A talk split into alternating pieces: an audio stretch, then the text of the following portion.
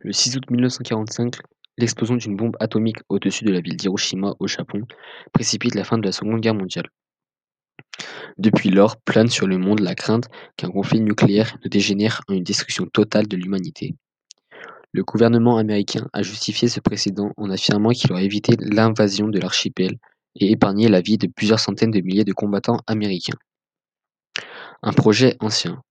Avant, la Seconde Guerre mondiale déjà, les Américains s'inquiètent du risque de voir les nazis mettre au point une bombe d'une puissance meurtrière exceptionnelle grâce au principe de la fission nucléaire.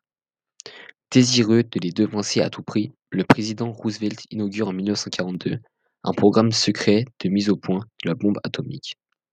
Au moment où les Américains finalisent la bombe, l'Allemagne nazie s'apprête à capituler sans condition.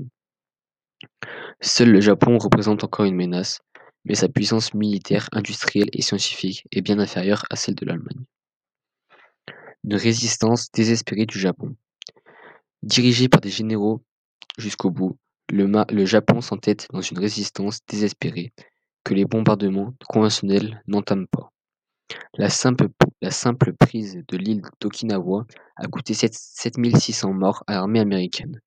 L'état-major américain craint, non sans exagération, de perdre 500 000 soldats pour conquérir Honshu, l'île principale de l'archipel.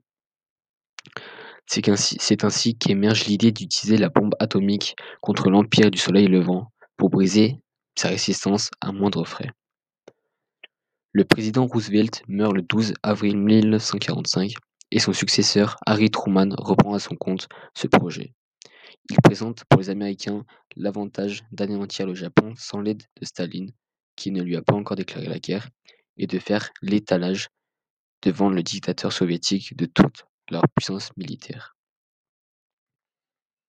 Le bombardement. Le 16 juillet 1945, les Américains procèdent dans le désert du Nouveau-Mexique à un premier essai nucléaire.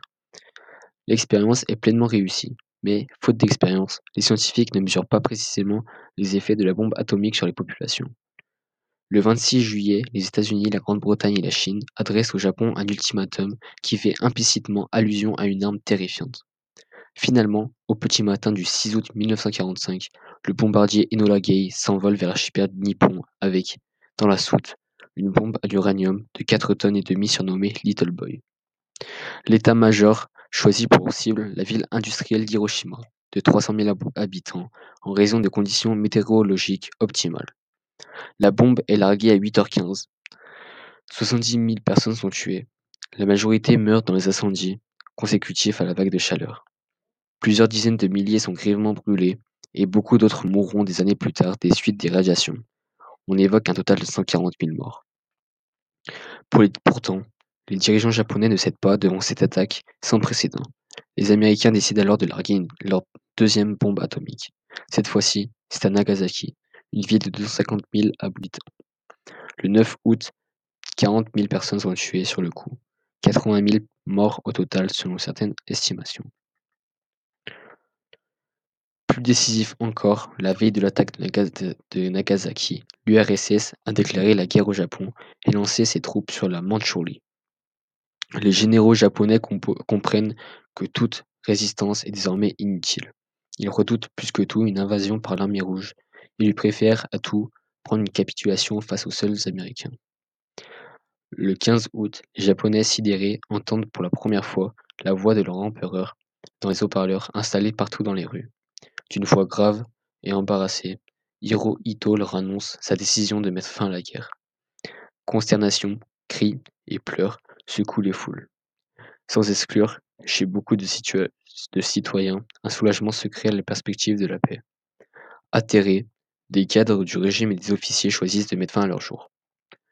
Le 2 septembre, le nouveau ministre des Affaires étrangères, Shigemitsu, et le chef d'état-major de l'armée impériale, le général Umetsu, interdit de, suicide par l'empereur, se rendent sur le pont du cuirassé Mitsuri, dans la rade du Tokyo.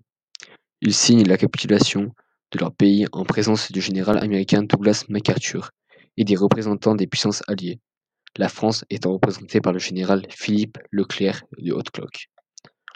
La Seconde Guerre mondiale est terminée, et le monde entre dans la crainte d'une apocalypse nucléaire. Seuls de rares penseurs tels que Albert Camus ont pris la mesure du bouleversement entraîné par l'explosion d'Hiroshima.